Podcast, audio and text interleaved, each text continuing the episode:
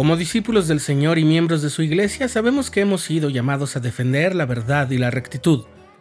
Somos como soldados que combaten el error y la maldad. Por decirlo de una forma, jugamos en el equipo de los buenos, pero no podemos ganar el partido si solo jugamos a la defensiva. Estás escuchando el programa diario, presentado por el canal de los santos de la Iglesia de Jesucristo de los Santos de los Últimos Días.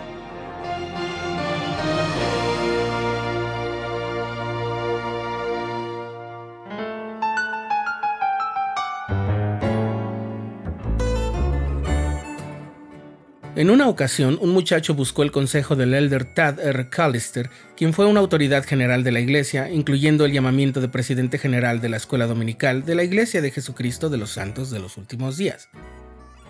El joven le dijo que le costaba mucho mantener limpios sus pensamientos.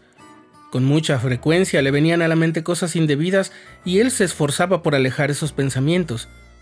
Cuando el elder Callister le preguntó si cantaba alguna canción o recitaba una escritura para eliminar tales pensamientos, él dijo que así lo hacía, y que sí le resultaba de ayuda, pero a veces aquellos malos pensamientos permanecían o volvían. El elder Callister preguntó, ¿Oras diariamente? El joven respondió, no siempre. Su lectura diaria de las escrituras tampoco era diaria, sino ocasional, y también dijo que había algunas actividades y reuniones de la iglesia a las que no asistía. Entonces el Elder Callister encontró una manera de explicar un principio.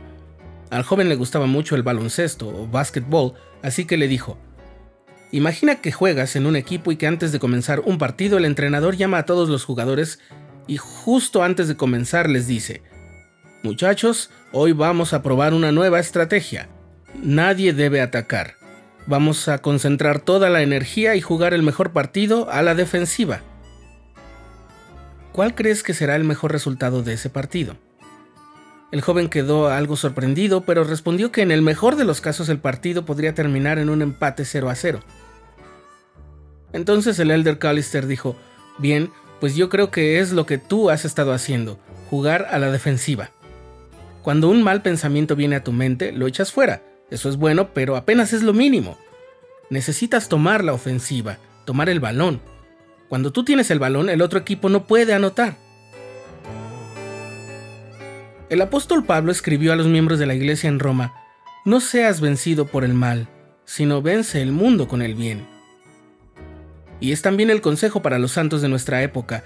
Los hombres deben estar anhelosamente consagrados a una causa buena y hacer muchas cosas de su propia voluntad y efectuar mucha justicia. Eso está en la sección 58.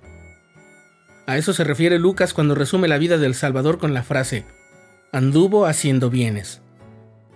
Por eso son tan importantes las oraciones sinceras y reverentes por la mañana y por la noche, expresar gratitud por las bendiciones, pero también orar pidiendo cosas de valor eterno, tales como la fortaleza en cuanto a la disciplina moral, encontrar un digno compañero o compañera eternos, y procurar los dones del Espíritu que puedan refinarnos y perfeccionarnos.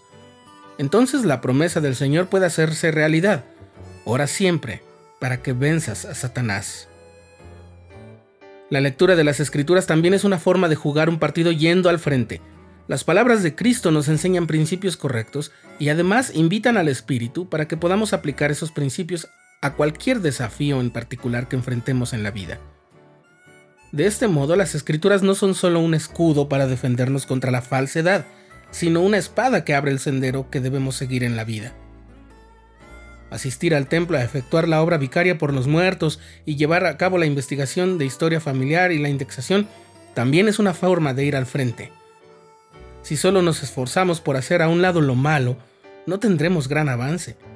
Hay que hacer continuamente lo bueno, inclinar la balanza hacia el bien con nuestras obras y pensamientos.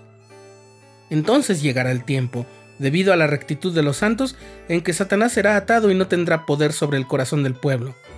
A medida que tomemos la ofensiva espiritual, aceleramos la llegada del día en que Satanás no tendrá más poder sobre el corazón de los hijos de los hombres.